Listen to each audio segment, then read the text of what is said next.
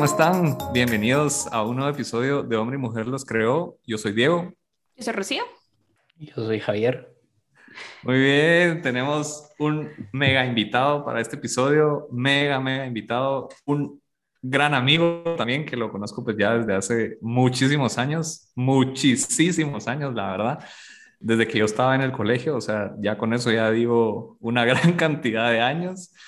Y, y, todavía él es más pequeño que yo, o sea, nos llevamos como cinco años, creo, de diferencia, pero es un gran, gran amigo, un gran amigo de, pues ahí de la vida, que la vida me ha dado. Es el Javi Anleu, Javier Anleu, yo lo, lo, conozco como Javi, entonces, pues de aquí en adelante va a ser el Javi. Entonces, pues vamos a dejar que se presente él, que nos cuente qué le gusta hacer, en qué anda metido, porque pues tiene ahí muchos proyectos muy interesantes. Pero Javi, te dejamos todo el espacio para vos. Gracias, Diego. Es, es, bien difícil decirte Diego, porque como te conozco desde el colegio, te conozco los apodos, pero esto es, esto es serio. Pues nada, yo tengo 26 años, soy de aquí de, de Guatemala, y bueno, pues me ha tocado hacer un montón de cosas, ¿verdad? Pues yo soy numerario, ¿verdad? Del Opus Dei, y bueno, desde, desde los 20, ya, ya fue en la, en la U, pues que, que di esa, esa vocación, y, pues bueno, me ha, me ha, tocado estar mucho con, con universitarios. Ahorita estoy en, en, el Club Gurkas, ¿verdad? Que, fun fact, ¿verdad? es el primer club juvenil del mundo. ¿verdad? Uno dice, bueno, la obra fue fundada en España, eh, pero el primer club del mundo es en Guatemala y es el Club Gurkas, ¿verdad? que justamente eh, cumplimos ahorita 65 años. Y pues nada, eh, a mí me gusta mucho el tema de, de las películas. ¿verdad? Ese es como que mi, mi mayor hobby, el, el, grabar, tomar fotos, todo, todo ese mundo es el que me gusta, el mundo del arte. Y sí, eso es así como que en resumido lo que me gusta y creo que irán saliendo más cosas ahí. Bueno, pues qué alegre de verdad, Javi, tenerte por aquí. La verdad es que súper emocionados. Este episodio también es uno ya de los últimos de esta temporada. Entonces, pues igual súper emocionado de tenerte por aquí. Qué bueno que no dijiste ninguno de los apodos por los que me conocías. Voy a pedir que eso se mantenga, se mantenga ahí en el anonimato.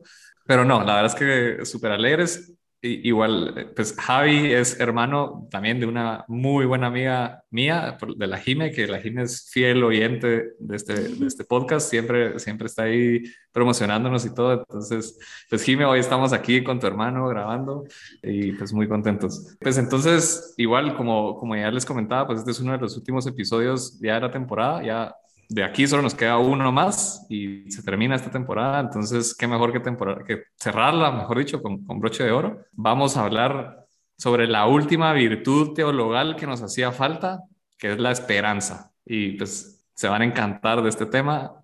Aquí Javi ya nos tiene preparadísimo todo.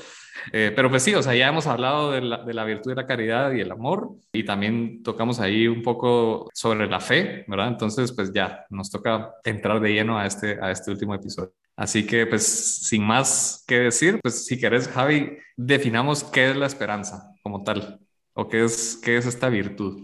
Pues bueno, la, la virtud de la esperanza, pues yo la definiría como tener esa, esos ojos puestos en Dios, ¿verdad? Como que pues ese, esa última meta que uno quiere alcanzar, que es llegar a, a ser santo, ¿verdad? Y que como, como lo decías, ¿no? Que es una de las virtudes teologales y que pues es un don inmerecido que nosotros tenemos y que realmente es el decir, bueno, que realmente Dios nos da esa oportunidad de poder tener esa confianza en que vamos a poder llegar a, al cielo, que realmente no es un, no es un padre malo que, que solo nos dejó, ¿verdad? sino que todo lo contrario, que nos da esa, esa virtud teologal que dice, hey, sí, vas a estar en la tierra X cantidad de tiempo, pero vas a llegar aquí, ¿verdad? vas a estar aquí conmigo.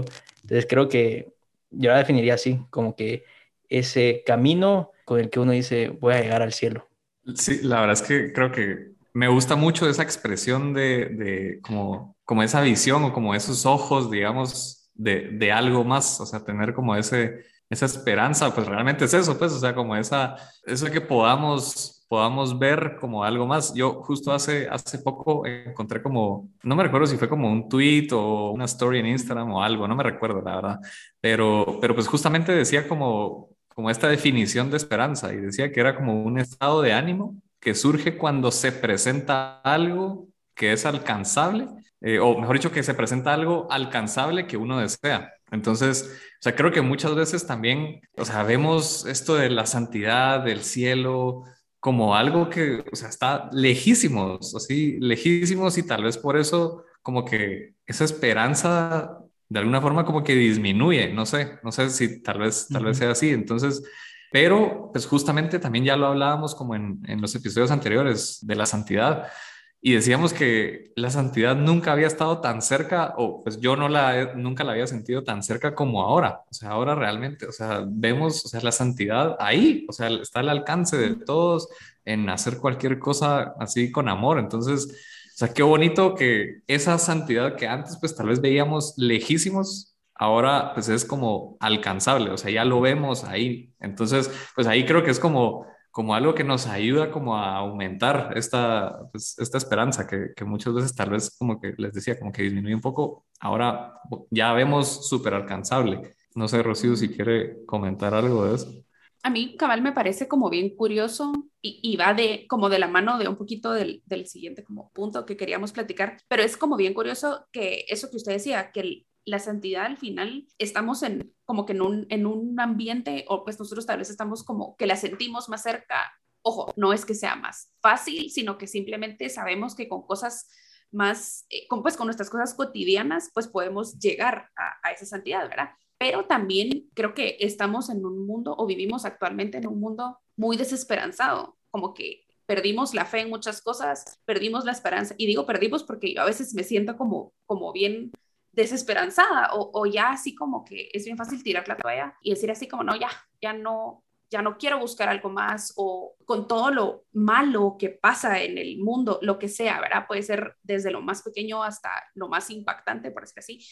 Hay mucha gente que ha perdido esa, como que esa sensación de, de, saber que hay una luz al final del túnel, ¿verdad? Creo que nos puede pasar que tenemos momentos de desesperanza o, o de decir así como, ya no veo la, luz y hay momentos en los que, gracias a Dios, sabemos de que, que van a haber bajones, pero vamos a llegar. Y entonces tal vez, ¿por qué, ¿por qué crees tú, Jai, que vivimos en un mundo tan desesperanzado cuando nosotros pues sabemos que nuestra esperanza está en Dios, ¿verdad? ¿Será que yo puedo pensar que es tal vez porque mucha gente no tiene esa esperanza en Dios o no conoce y, tal vez como que va un poquito por ahí, pero ¿por qué, por qué será que nosotros, y, y, nos, creo que también se da un poco más en los jóvenes, pero yo sí lo he visto también como más en, en pues, personas mayores, sin llevarme a mí, gracias, que, que ya no hay, o sea, ya no hay ese, ese sentido de esperanza, ya no, como que la, la gente se rinde muy rápido, o sea, dice, no, ya, como que esto mejor lo dejo ahí tirado, ¿verdad? Entonces, realmente, ¿por qué nos está costando tanto alcanzarla o, o creer que hay esperanza en el mundo, ¿verdad?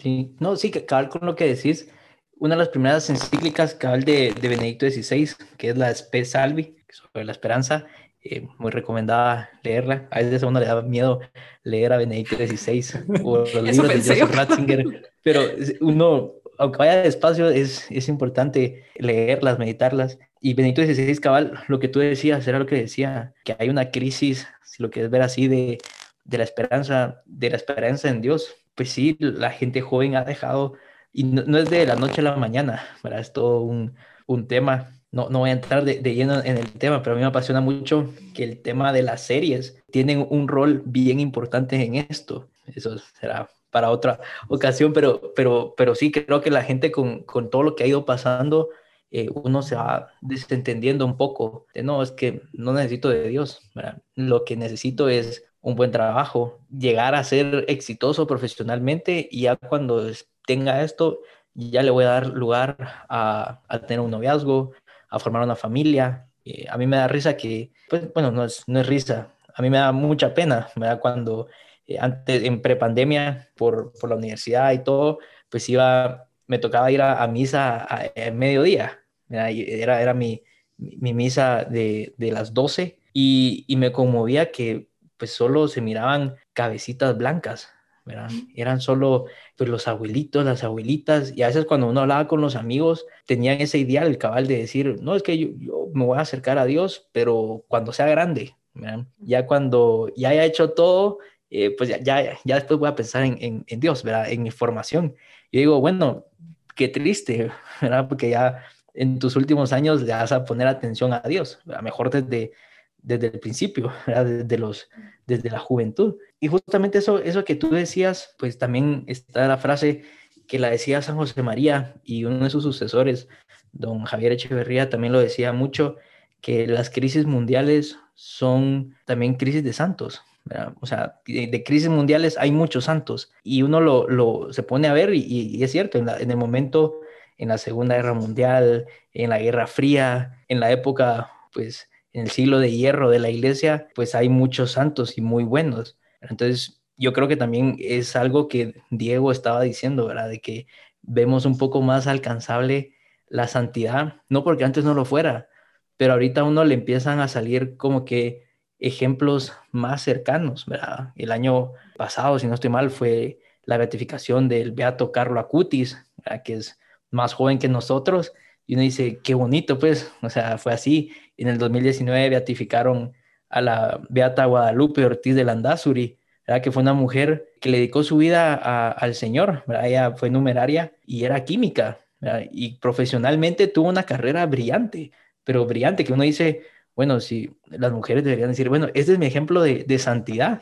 era una mujer que estuvo dispuesta a hacer todas las cosas por Dios. Entonces yo, creo que realmente ese tema de, de, la esperanza, pues sí, es algo que a veces nos puede pegar un montón. Mira, uno, no sé, se mete a redes sociales y mira unas cosas y uno dice, a la grande, la verdad, o sea, ¿por qué está pasando eso?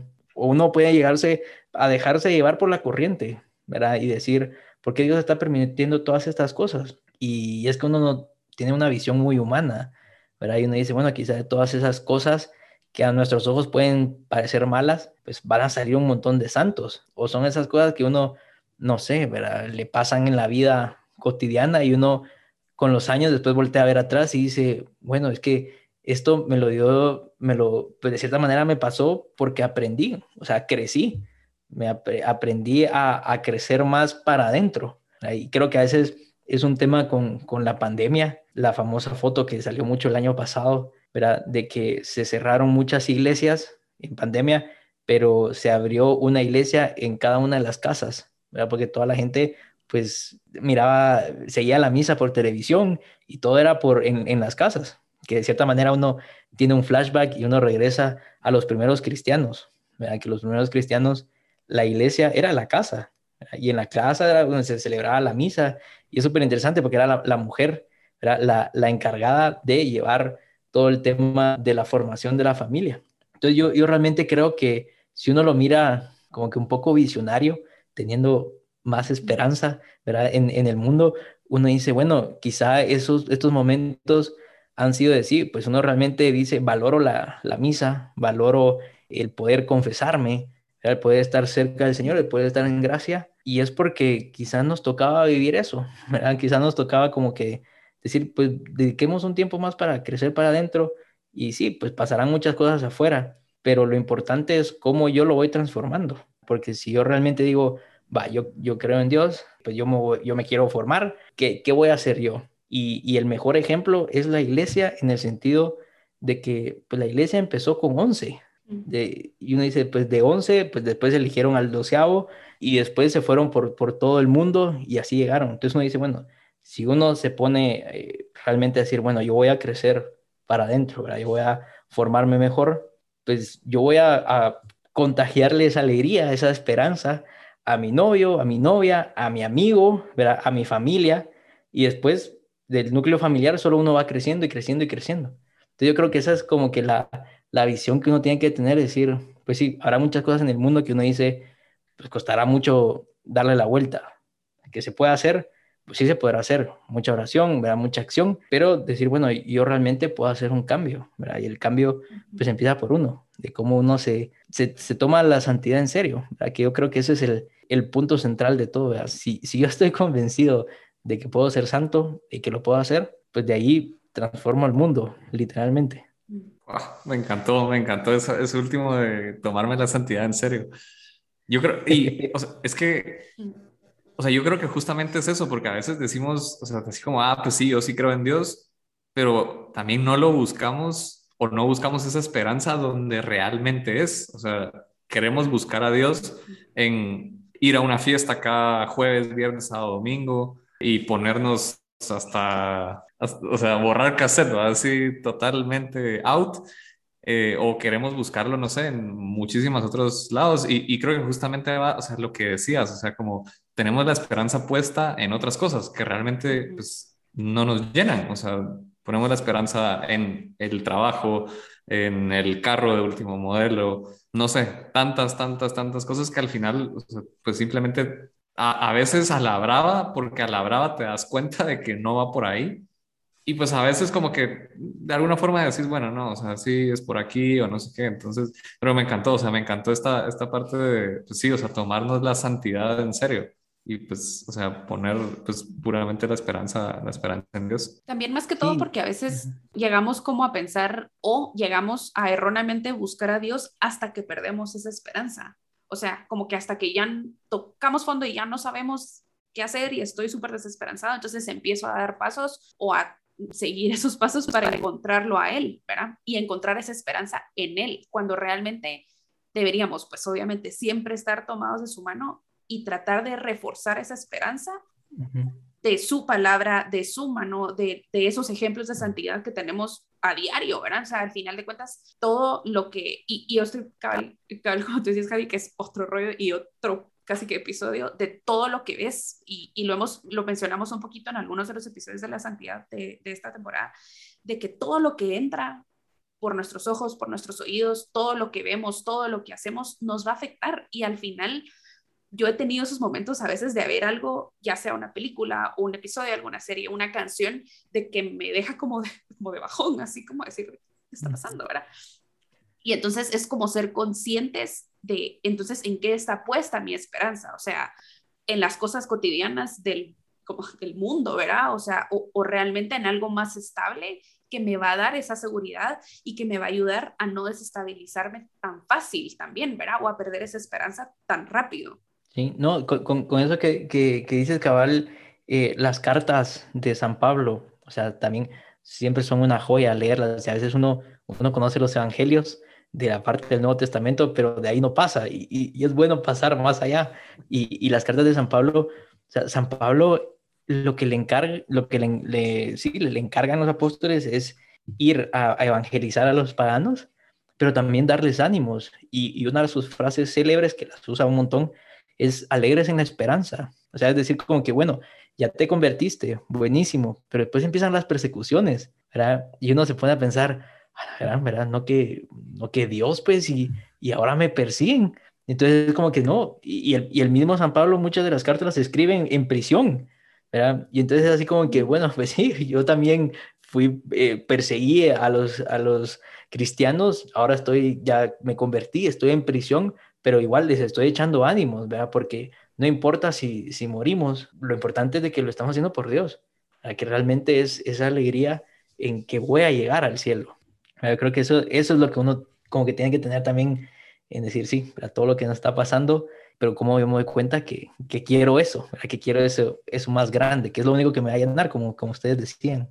Sí, es que pues, al final, o sea, pues, creo que lo hemos hablado muchísimo con Rocío, o sea, que también, o sea, nosotros nos hemos dado cuenta, pues, por experiencia propia, que seguir a Dios no es de que, bueno, ya lo seguí y pues ya tengo la vida color de rosa, no tengo problemas, mi familia está todo súper bien, mi trabajo está bien, mi vida está perfectamente. No, o sea, al final es también como parte de, o sea, creo yo, y, y, pues es eso, o sea, está bien, o sea, me está pasando esto, estoy en esta situación, pero ¿en quién tengo puesta mi esperanza? O sea, tengo mi esperanza puesta en Dios, entonces pues sí, o sea, sé que pues Él también me va a ayudar como a, a, salir de esto, ¿verdad? O sea, como a alegrarnos en la esperanza. Toca, tocaste aquí un tema que voy a tocarlo ahorita. Hablaba sobre como la, la, esperanza de llegar al cielo, o sea, esa esperanza en la vida eterna. ¿Qué nos espera? ¿Qué, qué es, o sea, ¿qué es esto de la vida eterna? Pues sí, obviamente, digamos, lo vemos así como el cielo, la santidad, pero, o sea, si alguien dice, va, yo hoy sí obviamente, digamos, es un poquito difícil porque pues nadie ha ido y regresado como para decirnos así como, ah, mucha, esto es lo que va a pasar y así es como va a ser en el cielo y así. Pero, o sea, si yo te dijera ahorita vos así como, ¿qué, qué esperás o, o, cómo ves esto de la vida eterna? O sea, como, ¿qué dirías? O sea, o, o qué podemos esperarnos, digamos, nosotros de, de eso. Uy, esa, esa sí es pregunta fuerte. Eh, hay, hay, bueno, es que tenés razón. hay santas, santos y santas como Santa Faustina Kowalska, ¿verdad? Que, que puede ver, o sea, Dios le da esa gracia de, ver el, mira, el infierno, el purgatorio y el cielo, y, y, el cielo, o sea, salen maravillados, es algo súper inmenso. Hay una anécdota con, con San José María, que están en una tertulia, que están en una sala platicando, y que alguien, alguien joven le dice, pues le salió del corazón el comentario como qué bien estamos aquí, a los tipos San Pedro, y, dijo algo así de ser el cielo, se, echó una frase así y, lo que le contestó a José María fue, bueno, ¿qué, qué visión más corta tener del cielo, ¿verdad? Porque uno, no sé, ¿verdad? Uno lo mira humanamente como que, ah, esto es el cielo, ¿verdad? Es que no podemos entenderlo tampoco. o uno dice, bueno, es que mi bucket list o mi sueño es hacer tal cosa y uno se puede echar la frase de, ahora ya me puedo morir en paz, ¿verdad? Porque ya, ya hice esto, ¿verdad? O ya vi, no sé, vi jugar al Real Madrid o lo que sea pero, pero no dice, pues, pues no, es que el cielo es muchísimo más grande. Y creo que eso, eso a veces tiene esa, no sé, la gente que no tiene fe, como ya lo habrán visto también en los podcasts anteriores, otra virtud teologal, ¿verdad? Y solo la, solo la da Dios, pues realmente alguien que no tiene el regalo de la fe le cuesta mucho entenderlo. O sea, si a nosotros que tenemos fe, que estamos bautizados, nos cuesta, o sea, no sabemos visualizarlo, pero por eso es la esperanza, decir, es que, es que eso es lo que voy a llegar a, a tener. No sé qué es, pero lo único que sabemos es que vamos a contemplar a, Dios por toda la eternidad. Y solo con eso vale, vale más que todas las cosas. Y a veces sirve mucho hacerse ese examen eh, interior de que a veces uno dice, bueno, es que, ¿qué es esta fiesta? Una noche, ¿verdad? De, de mi vida, pues e, este, no sé. Todos están haciendo esto, pero es que es un ambiente un poco feo, pero pero es que quiero estar ahí, lo que sea, pero uno dice, bueno, compararlo a la vida eterna, ¿qué preferís? Pues unas horas de pecado o unas horas de decir, ah, me puedo, puedo estar en ocasión de pecado contra la vida eterna, uno dice, bueno, pues sí, es mucho mejor pues estar en, en la vida eterna. No lo comprendemos del todo, pero es, es un regalo súper grande, ¿verdad? Que creo que, que vale la pena decir, pues sí, esto es, esto es a lo que a lo que yo, yo le apunto. Y, uno se da, uno cuando lee biografías de santos, que también lo recomiendo muchísimo, ¿verdad? Como que uno no se puede inspirar bastante también de decir, es gente muy humana, es muy, gente muy humana que dice, bueno, pues el cielo, pues yo le apuesto al cielo, yo le apuesto a, a, a, seguir al Señor en, en, lo que pues me vaya pidiendo. Y como, como bien decía Diego, ¿verdad? habrán algunas dificultades, eh, pero pero todo eso nos hace más grandes, ¿verdad? todo eso nos hace ver de cierta manera la mano de Dios, que, que, está ahí, para que no, no es que nos deje solo, ahora va solo, no, o sea, si esto viene es porque Dios está seguro que tenemos la, pues, la gracia para poderlo pasar, eso, eso es importante también. Wow, yo la verdad es que, a ver, hace poco saqué pues como un, un, un diplomado de teología del cuerpo y pues justamente hablábamos sobre sobre el hombre escatológico, o sea, lo que nos espera, digamos, en la vida eterna. Y, yo me recuerdo que terminamos la clase y casi que todos en coro le estábamos diciendo a la maestra, así como, maestra, es que ya nos queremos morir, porque entonces, o sea, lo que, pues, o sea, obviamente morir y llegar al cielo. Claro. Porque, o sea, lo que nos espera es, o sea, es grandioso, o sea, es o sea, obviamente nuestra, nuestra mente no lo, no lo entiende o no lo logra como dimensionar, pero es justamente eso, o sea, ver cara a cara a Dios, o sea, esa comunión de los santos o con los santos, mejor dicho, o sea, que al final nos vamos a conocer, nos vamos, o sea, todos nos vamos a ver así y vamos a decir, hey, estamos aquí. Y mil cosas más que seguro mi visión del cielo pues también se queda cortísima como, como la que le plantearon a San, a San José María, pero, pero es que sí, o sea, es esa esperanza en la vida eterna igual, por lo mismo hay que hablar de la esperanza, bueno, las tres, fe, esperanza y caridad siempre es como grande, pero con las tres hemos estado como tratando no solo de encontrar como tips de cómo seguirlas o cómo buscarlas, sino que creo que con la esperanza no solo son tips, sino que medios para encontrarla y o alcanzarla, ¿verdad? Entonces, ¿cómo, o sea, ya sea como tú lo querrás enfocar, si, si tenés como ciertos tips así específicos que nos, que nos querrás dar, o también realmente qué podemos hacer, por lo mismo que habíamos hablado, ¿verdad? Hay muchas cosas que nos alejan de ella, entonces hablar de esas cosas que nos pueden acercar a ella o que incluso nos pueden ayudar a tener más esperanza en esos momentos que estamos colapsando por, por como ratos, ¿verdad? Ok. Bueno, yo, yo creo que, que uno, así como que poner un, un tip para, para hablar de la esperanza, se me, se me ocurre que el más fácil y el mejor es el sagrario, porque es la única forma en la que uno puede, puede como, como que crecer en, en este sentido, porque si tenemos la esperanza en Dios, pero no estamos con Dios, pues va a ser muy difícil alcanzarla. Y a veces a uno lo que le puede servir, y a mí me, me ha funcionado muchísimo en todos estos años, desde que tenía carro, lo que hacía era que hacía un, un mapa, ¿verdad? Por, por ejemplo, de, de mi casa a la universidad o a donde me iba a mover con frecuencia, decía, ok, ¿qué camino tomo? Y de ese camino, ¿cuántas iglesias hay? Y uno siempre va a encontrar una iglesia. Entonces uno dice, ok, estas son las iglesias que hay, ¿cómo yo hago el tiempo para pasar ahí? Puede ser eh, a misa o solo, solo al sagrario, ¿verdad? Solo eh, pasar a saludar, aunque sea. Y, pero aunque ponga tantas anécdotas de San José María, pero es, es, es mi feliz. yo, yo feliz porque también, también mi santo favorito, o sea, entonces, o sea, San, José María, antes, o sea, cuando era sacerdote joven, pues contaba que él estaba metido en el confesionario y siempre escuchaba un ruido, pero decía, ¿quién está haciendo tanto ruido aquí en la iglesia y tan temprano en la mañana? Pero siempre estaba confesando a alguien, entonces no podía salir a ver qué pasaba.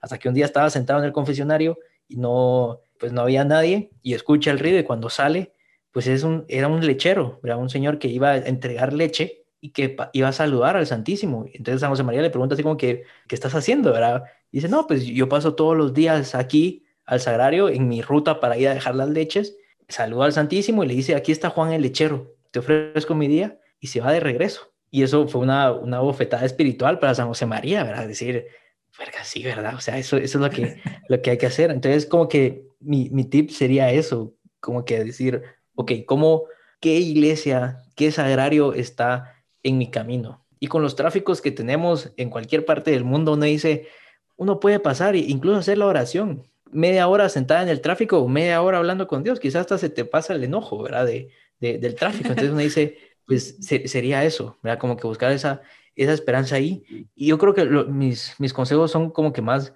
de la vida interior, porque la, pues estas virtudes teologales, creo que si no hay vida interior no se logra crecer.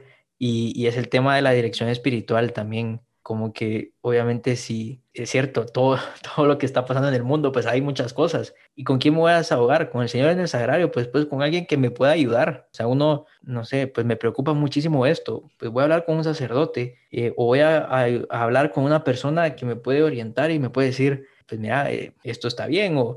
Pues no, no en ese sentido, sino que en el sentido de decir, ok, pero ¿por qué estás pensando eso? Si uno en, si uno en las cosas mentales, en las cosas de, de la salud, pues acude, acude, a un psicólogo, pues cómo no uno va a acudir a un, médico de alma, si realmente lo que tiene algo es en el alma. Y, y, es cierto, pasa muchas veces que uno dice, madre, o sea, todo esto que está pasando me agobia o pierdo la esperanza porque veo estas cosas en el mundo y digo, no puede ser, ¿verdad? No puede ser que esta persona haya dicho eso, yo lo tenía bien, bien puesta.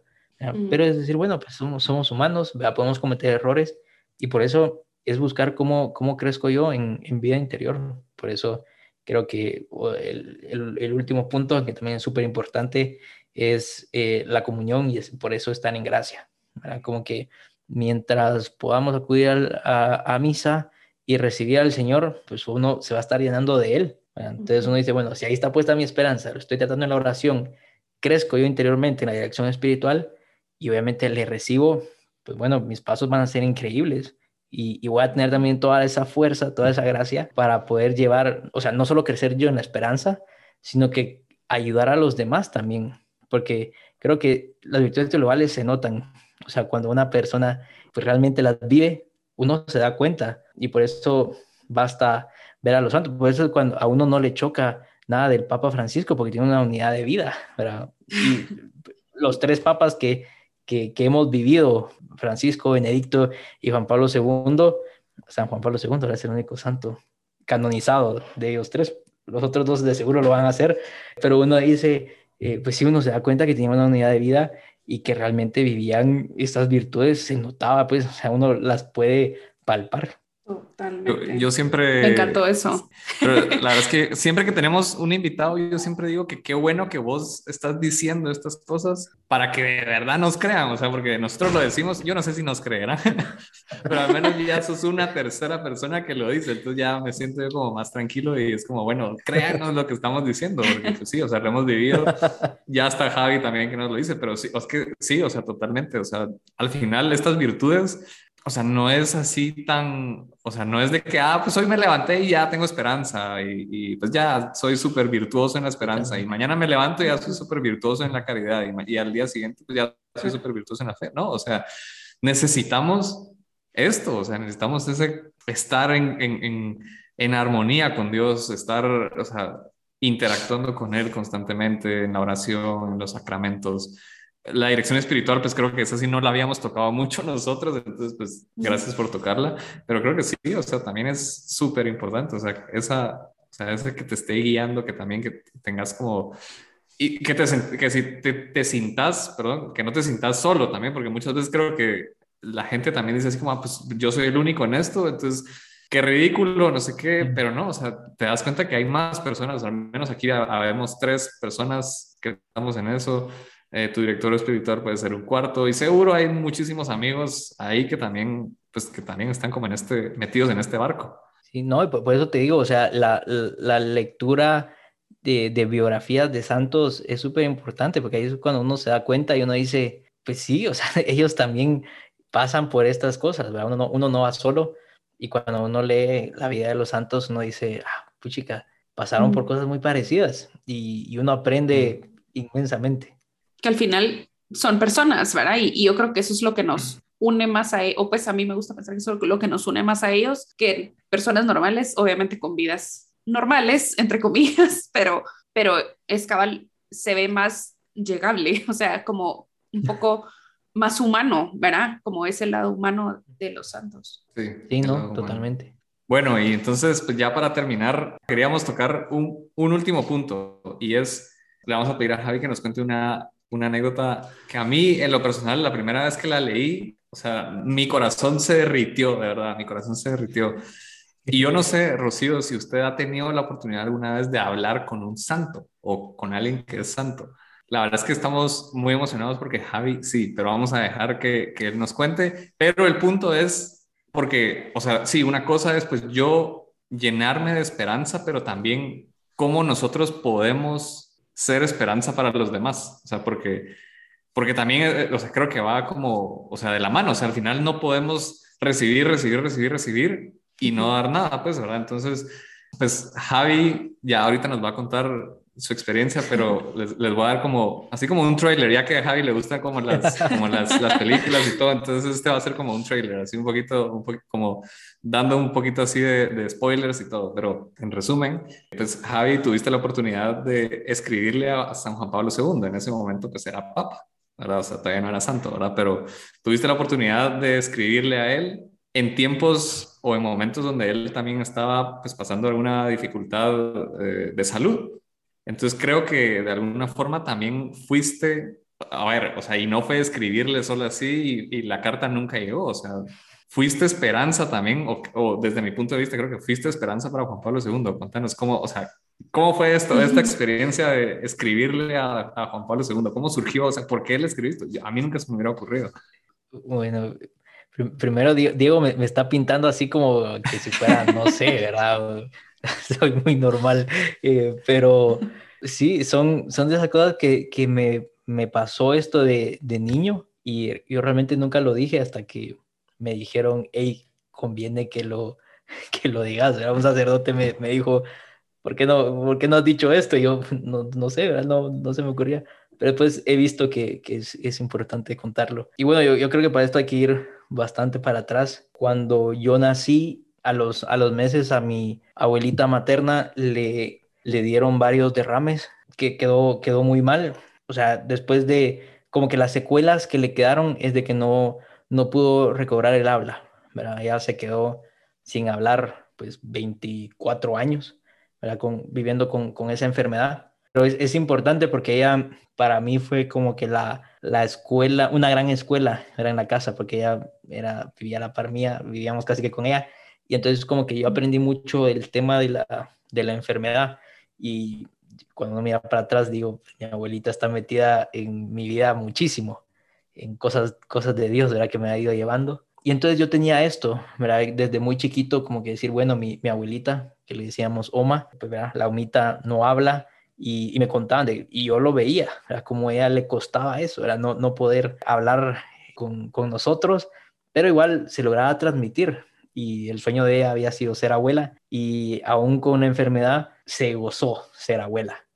Y eso lo, lo, pude ver. Entonces, con eso yo en mente, desde muy chiquito, yo, yo tenía eso bien en la cabeza. Y siempre eh, mi abuelito, el, el esposo de, de Omar, que le decimos Tata, siempre ha sido un hombre muy de, muy de la iglesia, ¿verdad? O sea, siempre me, él me, me enseñaba muchas cosas eh, de la iglesia y tiene muchísimos amigos sacerdotes. Y en eso era en el 2005, el Papa ya, se estaba, ya estaba malo, ¿verdad? a principios del 2005, y a mí se me ocurrió, no me pregunten por qué, pero se me ocurrió escribirle al Papa. O sea, yo le dije, me dieron ganas de escribirle al Papa. Yo, yo siempre, no me da pena, nada me da pena, entonces hago todas las cosas.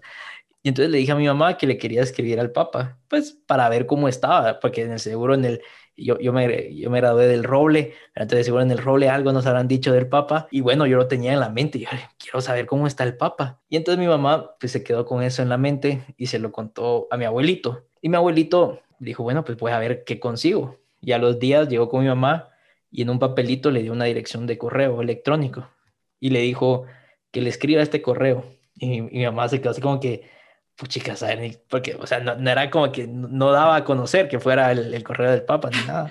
Y entonces, bueno, yo, yo en ese entonces habré tenido, ¿qué? Nueve, ocho, nueve años. Y entonces, pues bueno, pues me senté en la computadora y pues yo no tenía mucha idea de cómo escribir un mail, ¿verdad?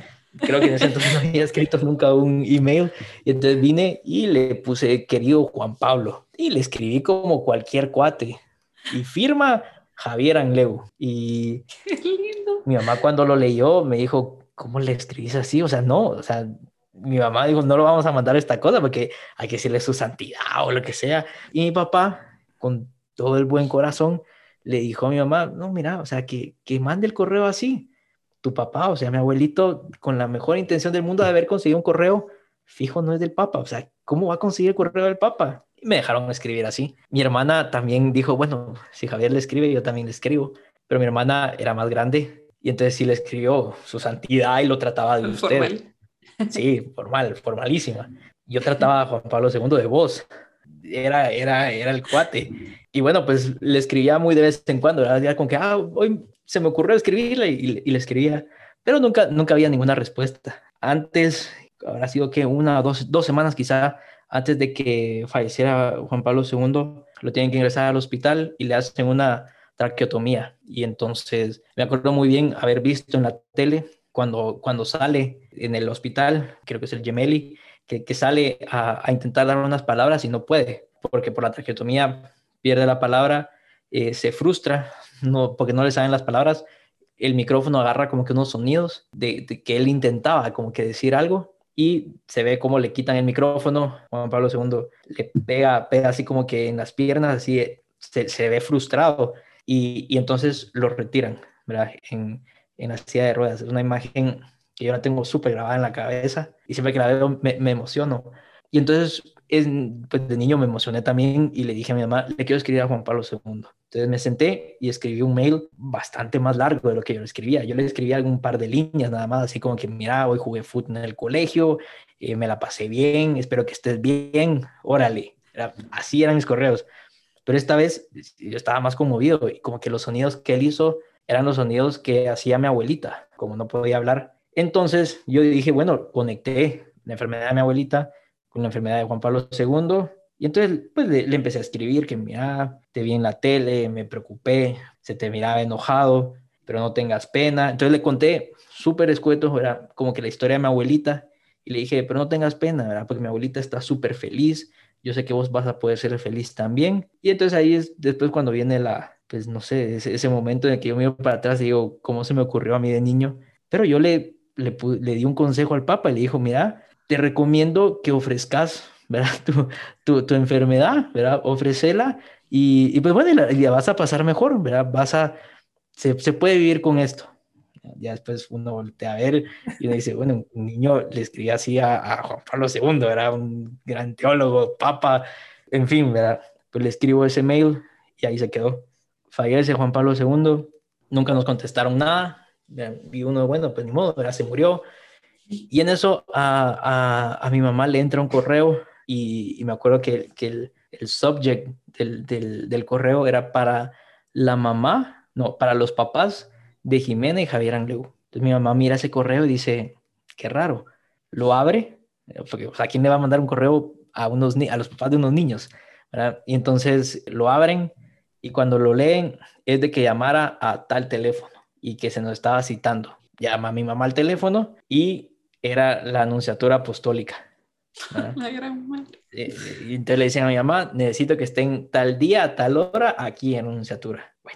Nos llevan, vamos, vamos todos los cuatro, ¿verdad? A la anunciatura. Pues llegamos y me acuerdo que cuando llegamos, las monjitas que, que atendían ahí, como que, no sé, ¿verdad? Ay, Javier, Jimena, y nos atendieron de una manera que uno decía, ¿qué está pasando aquí? ¿verdad? Entonces, siéntense aquí, el señor Nuncio ya va a venir. Y en eso se abre la puerta y sale el, el nuncio, que en ese entonces era Monseñor Bruno Musaró, y súper contento, y Javier, Jimena, ¿cómo están? Y mis papás seguían así como que un, pero qué onda, o sea, cuéntenos qué está pasando. Y entonces eh, Monseñor nos dijo que el correo pues era cierto, pues, o sea, si era el, el correo del Papa y de que el, el secretario del Papa los, sí los había recibido y que se los leía a, a Juan Pablo II. Y, pues le emocionaba, al Papa le emocionaba que unos niños le, le, escribieran. Y cuenta que de vez en cuando Juan Pablo II les preguntaba, ¿verdad? A, su secretario privado le preguntaba así como que si han escrito sus amiguitos de Guatemala. Porque, bueno, como, como, como tú, tú decías, ¿verdad, Rocío? Que uno dice, bueno, uno puede estar pasando un mal día y después algo así, ¿verdad? Que un niño te, te esté saludando, no sé, a uno lo, llena de alegría. Y entonces resulta que pasó lo de la traqueotomía y llegó mi correo y que el secretario del Papa lo vio, lo imprimió, ¿verdad? porque en ese entonces no había smartphones ni nada así. Y entonces, bueno, pues lo, lo imprime y se lo llega a, a, leer al Papa. Pues cuentan que pues, el Papa se emocionó. ¿verdad? Y entonces el Papa nos quiso mandar a mi hermana y a mí una, una pintura de él y unos rosarios. Entonces eso fue lo que nos, nos entregaron en, en anunciatura de que el papá sí había leído eh, pues nuestros, nuestros correos y que pues, de cierta manera sí le, sí le habían ayudado, ¿verdad? Entonces, eh, pues sí, esa, esa es así como que la, la, la, historia, ya después igual conseguí, y ahorita no lo ven, pero aquí, aquí atrás es donde lo tengo cabal y conseguí que me regalaran una reliquia, entonces ahí tengo un, un pedazo de la sotana de Juan Pablo II. Entonces, sí, esa es, esa es, la breve historia. Ala, no, es que, de, paréntesis, Diego me dijo así como, es que Javi tiene una excelente historia, y, me la, y fue así como súper escueto, pero así como, más o menos, y, y yo, ok, y me mandó solo como caballera un artículo así corto. Pero... Era el artículo que había, que, es, que escribió... Don Juan eh, Don Juan Bautista, sí. Uh -huh. Y, y, pero cabal como, o sea, ya solo con el artículo me quedé como en shock, así como, wow, y, y escucharlo así, y, y no sé, esto, escuchar, primero que pasara, cabal, como los niños de Guatemala, escucharlo, escucharte y verte así como, no sé, o sea, es, es eso, el, algo como tan, y me da como, no sé, me llena el corazón lo, lo normal que puede parecer, o sea, así como, sí, pasó esto y esto, y uno así como, ¿qué? Pero, pero es que es, es Sí, o sea, al final es eso, o sea, esa esperanza que, que la encontrás en cualquier lado, si la sabes buscar y al final como, como saberla identificar, ¿verdad? Y entonces, qué regalo, obviamente, para ti todo eso, pero qué regalo para nosotros como, como tener este tipo de anécdotas y testimonios que uno puede decir en lo más pequeño, o sea, y, y que al, aunque uno no piense que, que sus acciones están haciendo algún bien o llegando a algo mejor, pasan estas cosas y uno dice como, ahí está, ¿verdad? Entonces, uh -huh. gracias por compartirlo. No sé, creo que mi corazón se llenó como al triple de lo que ya estaba así. Yo, yo no, y... tengo... Pero, dale, dale, no, termina, termina. No, es que, es que, lo que iba a decir es lo, que decía Rocío, que, o sea, no es de que a uno le tenga que pasar que, que hable con un santo. O sea, yo, yo nunca hablé con, con, Juan Pablo II, o sea, yo le escribí cartas y después me enteré que las leyó. Pero, pero yo creo que esa es el, la finalidad de la oración también. O sea, uno puede decir, yo soy devoto de San Francisco de Asís, ¿verdad? De San Francisco Javier, eh, pero y lo trato, ¿verdad? Y lo trato y se va a ver reflejado en, en, en mi vida porque estoy devoto de, de este santo. Entonces, como que es más que todo, no en decir, ah, bueno, ahora a, qué obispo le voy a escribir, ¿verdad? O voy, voy, a buscar escribirle al, al, Twitter del Papa o lo que sea, sino que decir, no, o sea, puedes elegir un santo, ¿verdad? El santo al que le tengas devoción, pero que llegue a ser tu amigo. O sea, yo, yo por esto soy súper devoto de, de, San Juan Pablo II, ¿verdad? Y me ha ayudado muchísimo en la vida, pero uno dice, bueno, pues es que esa, esa es la, la devoción que uno tiene que tener a los santos también, que tienen que ser amigos. Wow, wow. Así, no, no, no, no vas a drop the mic porque no quiero que lo votes, pero básicamente fue, fue eso. Yo, yo tengo una pregunta, solo por curiosidad. Si le escribieras al Twitter de Francisco, ¿le escribirías de voz o si le pondrías su santidad? O sea, obviamente también él, él, como argentino así le puede escribir, che, ¿cómo estás? No sé qué. O sea, ya con, o sea, sin el acento, pues, pero... No, ahora sí, sí, le diría su santidad, sí le diría su santidad. con la formalidad del caso. Sí, sí, sí, ya. Wow, no, de verdad que estamos encantados con este episodio. Creo que fue la mejor forma de, de, haber terminado con, esta, con estas tres virtudes. Como les comentamos, ya esta era la última. Entonces, quedamos súper encantados, Javi. De verdad, muchísimas gracias por, por habernos acompañado en este episodio. Ojalá que tengamos otra, o, sea, otro episodio en algún otro momento. Eh, y pues nada, de verdad que le damos muchísimas gracias a Dios, a San Juan Pablo II también por tu vida. Rezamos también mucho por, por tu vocación, para que sigas ahí, ahí creciendo, pues en esa amistad, en ese cariño, en ese amor con Dios, ¿verdad? Entonces, y pues que, que siga dando muchísimos frutos. Gracias, ¿no? Gracias a ustedes por, por tenerme. Y claro, yo, yo encantado. Y ahí tengo varios temas. ustedes, me dicen y yo, yo me... Ahí empezamos a planificar. Buenísimo. La verdad es que sí, te vamos a tomar la palabra. Entonces, así, cabal, como decía Diego, Javi, gracias, gracias a Dios por tu vida.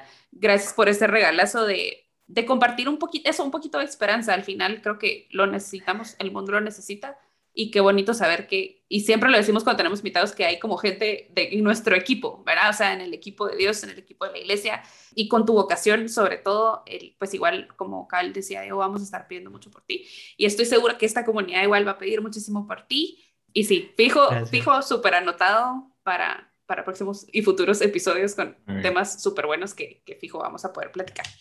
Y pues de nuestro lado, pues eso es, cabal, como ya nos está adelantando Diego, estamos en las últimas, ya terminando la temporada, pero muy emocionados y como siempre, muy agradecidos.